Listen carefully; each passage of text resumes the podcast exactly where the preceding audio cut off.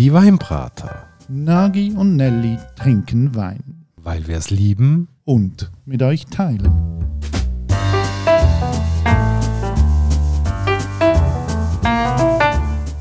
Hoi Nagi. Dum, dum, dum, dum, dum, dum, dum. Äh, Nagi, geht's bitte? ah, hallo Nelly. Und hallo liebe Hörerinnen und Hörer. Cool, sind ihr auch heute dabei? Oh Gott, jetzt mach doch nicht so auf gute Laune. Hey. Hey, was ist los? Ja, nein, ich meine, es ist Sommer und es schifft schon die ganze Woche. Und dann bin ich einfach nicht mehr gut gelaunt, weil ich wollte einmal draußen hocken. Ja, man merkt auch, hast du einen Hammer gefressen oder was? Und hast du noch so gute Laune? Es geht gar nicht. Ja, es ist Freitagabend, unsere übliche Aufnahmezeit. Ähm, ich weiss, wir trinken guten Wein. Was wollen wir noch mehr? Ja gut, vielleicht mit der Aussicht auf ein gutes Glas Wein könnte sich meine Laune vielleicht ein bisschen verbessern. Ja, also ich würde sagen, nicht nur vielleicht, du weißt ja, was jetzt kommt. Mach einen Vorschlag. Rosé. Sehr schön, da steht eine Flasche, dort steht drauf Bandol.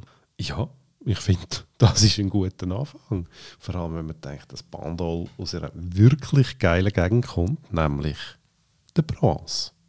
X Millionen Leute machen dort Ferien, x Millionen Leute gehen dort das Meer, x Millionen Leute genießen dort die Sonne und trinken wirklich tolle Roséwein zum Grill im schönen Wetter. Betont es doch noch ein bisschen, wie schön das dort ist, dass die Sonne scheint, dass die Leute eine glatte Zeit haben. Ja, dann geht es mir gerade noch besser. Bevor jetzt noch fast auf weiterlatschen, machen wir gerade die Etikettenkritik. Das ist etwas zu tun. Da, mach. Also, wenn der Flasche Rosé steht die Grossbuchstaben drauf Bondol. Es hat ein Schiff, das darauf abgebildet ist. Das ist so handzeichnet. Das bedeutet vermutlich etwas. Dann haben wir noch gross, ähm, steht drauf, wo das er herkommt, der Wein, nämlich von der Domaine Dompier.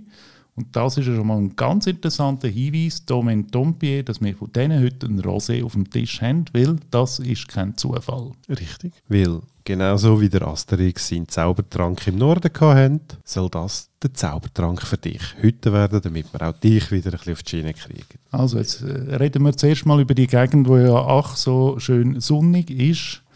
Mit der Provence haben wir es zu. Du bist dort schon durchgereist. Ich kenne eigentlich nur Marseille dort in der Nähe, bin aber nie durch den Rest gereist. Erzähl mal, wie es dort so tut. Ja gut, also mit Marseille ist ja wirklich schon sehr schönen Ecke getroffen. Wenn wir äh, Bandol ein bisschen einteilen geografisch, dann reden wir dort so vom Dreieck Aix-en-Provence, Marseille, Toulon. Und dort zwischendrin ist Bandol eher so, wenn man von der Karte drauf schaut, auf der rechten Seite Richtung Toulon. Ähm, eine kleine AOC, wo seit den 40er Jahren vom letzten Jahrhundert ähm, der AOC-Status bekommen hat. AOC ist das wieder so ein Fachbegriff aus deinem Wein-Expertenwissen. Du äh, reiss dich mal zusammen. Äh. AOC steht auch für Appellation d'origine contrôlée. Ist einfach eine klare Eingrenzung von einem Gebiet. Es gibt klare Regeln, welche Trauben können abgebaut werden, Vorschriften für ähm, wie lange dass sie müssen hängen bleiben, bis man sie kann ernten und und und. Es gibt ein Komitee mit einer Degustationsinstanz, die nachher sagt, ist ein Wein AOC würdig oder nicht.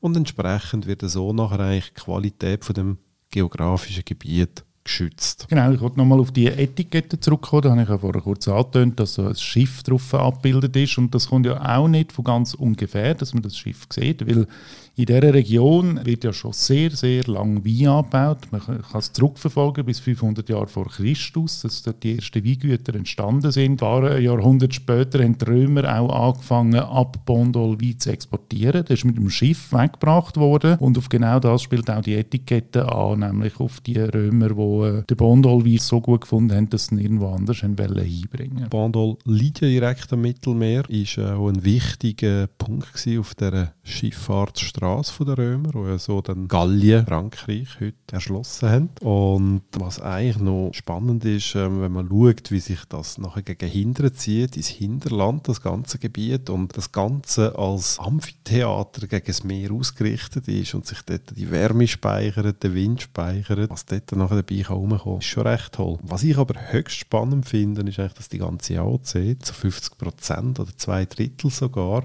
praktisch nur Rosé produziert. Ja, und das haben wir einem Pionier äh, zu verdanken, dass das so ist. Und jetzt rate mal, wie der Pionier heißt, wo dafür gesorgt hat, dass die Region für ihre Rosé berühmt und berüchtigt wird. Komm, gib mir's durch. Also, es ist die Domaine Tompier, die das eigentlich äh, gefördert hat. Das Weingut ist von der Familie Tompier 1834 gegründet worden. Ist dann nicht immer so gut gelaufen. Ende 1800 ist der Rebel gekommen, hat äh, nicht nur in dieser Region, sondern in ganz Frankreich, auch in der Schweiz, eigentlich das ganze Weinwesen kaputt gemacht und später dann ähm, in den 30er Jahren ist dann der große Wirtschaftscrash gekommen, das ist auch nicht so gut gewesen.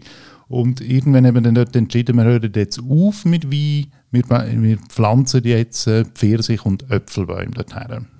Dann ist äh, die Urenkelin von der Gründerin vom Weingut, nämlich äh, die Lucie Tompier. Sie hat äh, einen Mann geheiratet, der hat Lucien geheißen, Lucien Perrault, also Lucie und Lucien. Abgekürzt haben wir sie auch Lulu genannt. Lulu, meine Lieblinge. Brangelinas von Bondol, wenn man so will. Und sie haben gefunden, der Lucien hat unbedingt wieder Wein machen. Das war so 1936 umeinander. Und nachher, mitten im Krieg, hat er seinen ersten Wein auf dem Weingut in einer Flasche abgefüllt. Und jetzt kommt die Preisfrage. Rat mal, was das für ein Wein war. Ja, ich hätte das natürlich mega erstaunt tun, aber ich weiß es. Ja, es war ein Rosé. Aber es steht wirklich Verzähl von dem Gebiet. Rosé, Rosé aus der Provence, aber Rosé aus dem Bandol. Und da haben wir uns jetzt heute wirklich etwas ausgesucht, glaube ich, wo halt äh, nochmal zeigt, welche Levels Rosé erreichen kann. Ja, und der ähm, Lucien Tampier und seine Frau, die sind ja dann jahrelang einfach geweibelt, um den Rosé zu anerkennen. Seine Vision war eigentlich, gewesen, ähm, der Bandol und der Rosé, der muss eigentlich im gleichen Atemzug wie irgendwelche Burgunder, Rhônewein, irgendwelche Bordeaux genannt werden. Für das er gekämpft, ist in Institutionen gegangen, hat sich engagiert, hat das Ganze aufgebaut, hat es in den 60er Jahren seinen Söhnen übergeben.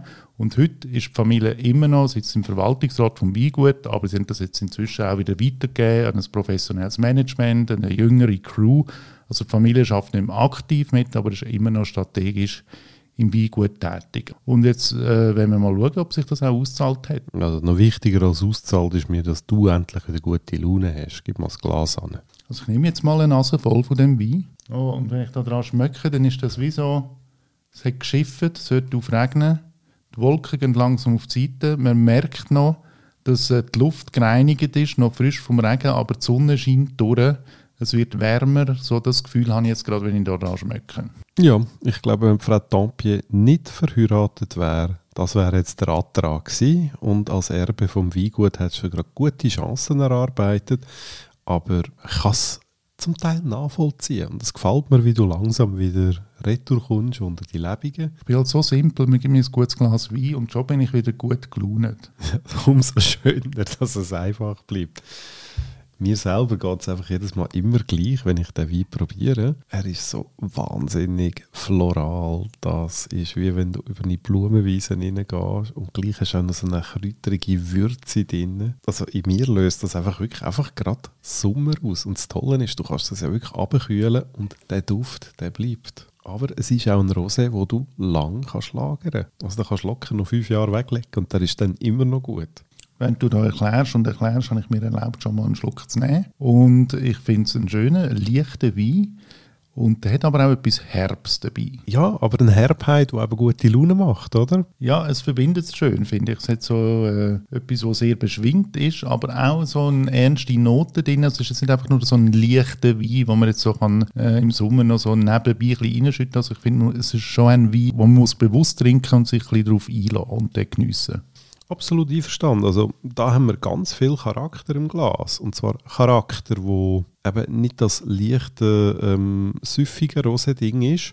Wir würden da, glaube ich, schon etwas von, von etwas Gewichtigem reden. Und zwar gewichtig nicht ähm, Gewicht, das einem erschlägt, sondern gewichtig im Sinn von, da ist Substanz dahinter und der Wein, der passt super wahrscheinlich zu etwas Grilltem, Genauso auch zu Fisch oder Meeresfrüchten oder halt einfach so im Eiskübel am heißen Nachmittag oder zum Nelly endlich wieder mal gute Laune zu machen. Ja, ich finde, du bist ein guter Kollege. Ich bin jetzt ein bisschen besser gelaunt. Wenn ich so aus dem Fenster schaue, hat sich noch nicht wirklich viel verändert, aber immerhin kann ich mir das jetzt mit dem Wein auch ein bisschen wegtrinken heute.